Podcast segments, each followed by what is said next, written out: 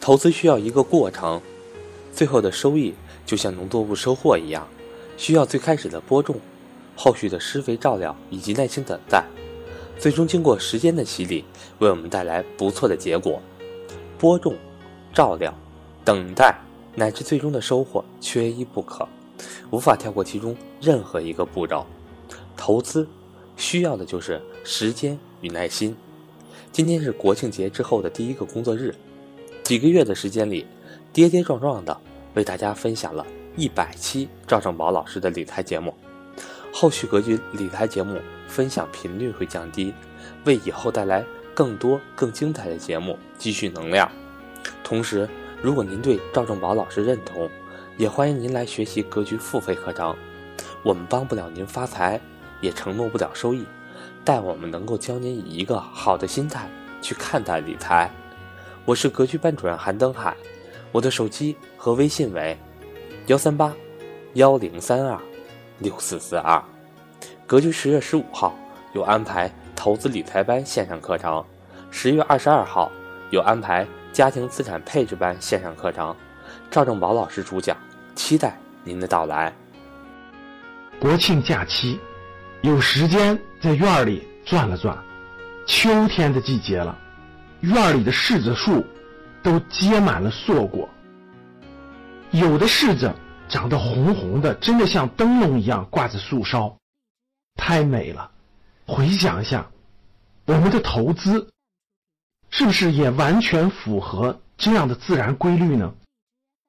春播秋收，只有春天的播种。才能等待来秋天的硕果累累。我们今天的收获完全在于春天的播种。如果没有春天播种环节，缺少了夏天的耐心等待，怎么会有秋天的收获呢？如果再加上冬天的收藏，那整个这样一个循环，就是春播、夏天的等待、秋天的收获。冬天的收藏，每一年这样的循环，我们也将体验整个大自然给我们带来的投资的规律。在二零一六年底、二零一七年初的时候，我对一些行业做了布局，到秋天的时候呢，哎，迎来了一定的收获。这样的是一个以年为单位的春播秋收的过程，在我们真实的投资环境当中。可能一年只相当于我们自然界的一个季度，怎么理解呢？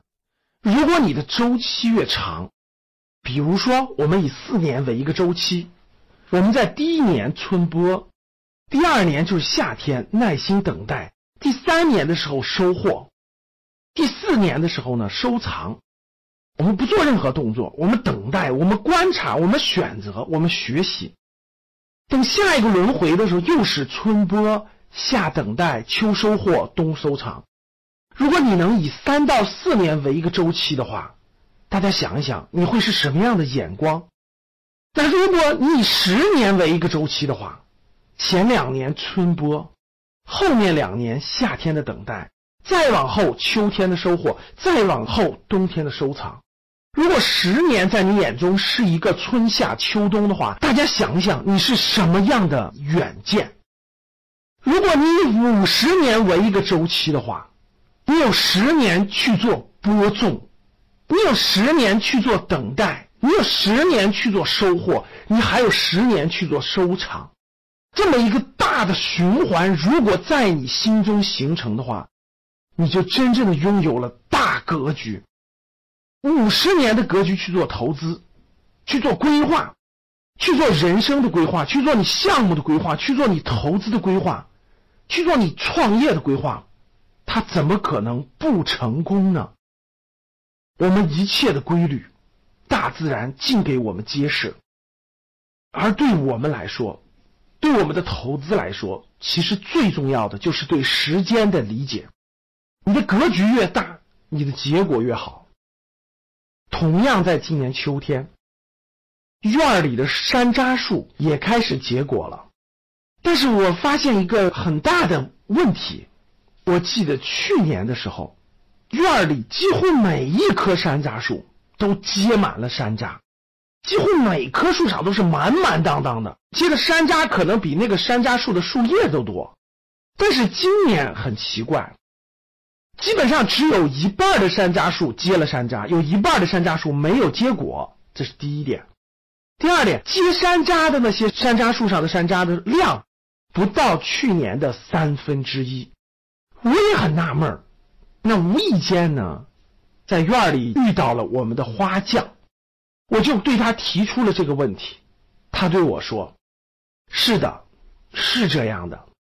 结果的树木植物，它基本有一个规律，每三年有一次大丰收，中间的两年小收获，没有那么大。”他这句话一下就点醒了我。这难道不是自然规律吗？谁说应该年年都大丰收呢？三年一次大丰收，小年是小丰收，不是很好的吗？不就是自然界的规律吗？就如同我们的投资不是一样的吗？每三到五年就有一次大的牛市，平常都是一些震荡式熊市，没有太多的收获，但是每三到五年就会有大的收获。如果你期盼着每年都是大收获的话，这不就是违背了自然规律吗？这个收获对我影响太大了。春播、夏等、秋收、冬藏，每三年一个大的收获，平常是小的收获。这样的自然规律，其实已经把投资讲得清清楚楚、明明白白。希望大自然给我们带来的规律。引导我们一生的投资，收获满满。好了，亲爱的各位粉丝们，这一期节目是赵振宝讲投资第一百期。二零一七年年初的时候，这档节目规划了一百期。其实当时我还是非常犹豫的，我不知道我能不能讲满一百期，我也不知道这些内容是否能帮到大家，是否有价值。是否大家喜欢？跌跌撞撞，坚持不懈，每周三期。除了中途的假期以外，哈，我们终于二零一七年的一百期节目圆满完成了。非常感谢大家对我这档节目的宽容、理解和爱戴，也欢迎大家关注格局商学院，学习我们关于投资理财的课程。我也希望在未来的岁月当中，不断的提高我的。思想认识、投资知识各方面的知识，希望在未来还能给大家分享更有意义的内容。那赵振宝讲投资的第一季，我们就圆满结束了。一百这个数字也非常吉利哈，期待我们再次相会。大家关注格局商学的微信公众号。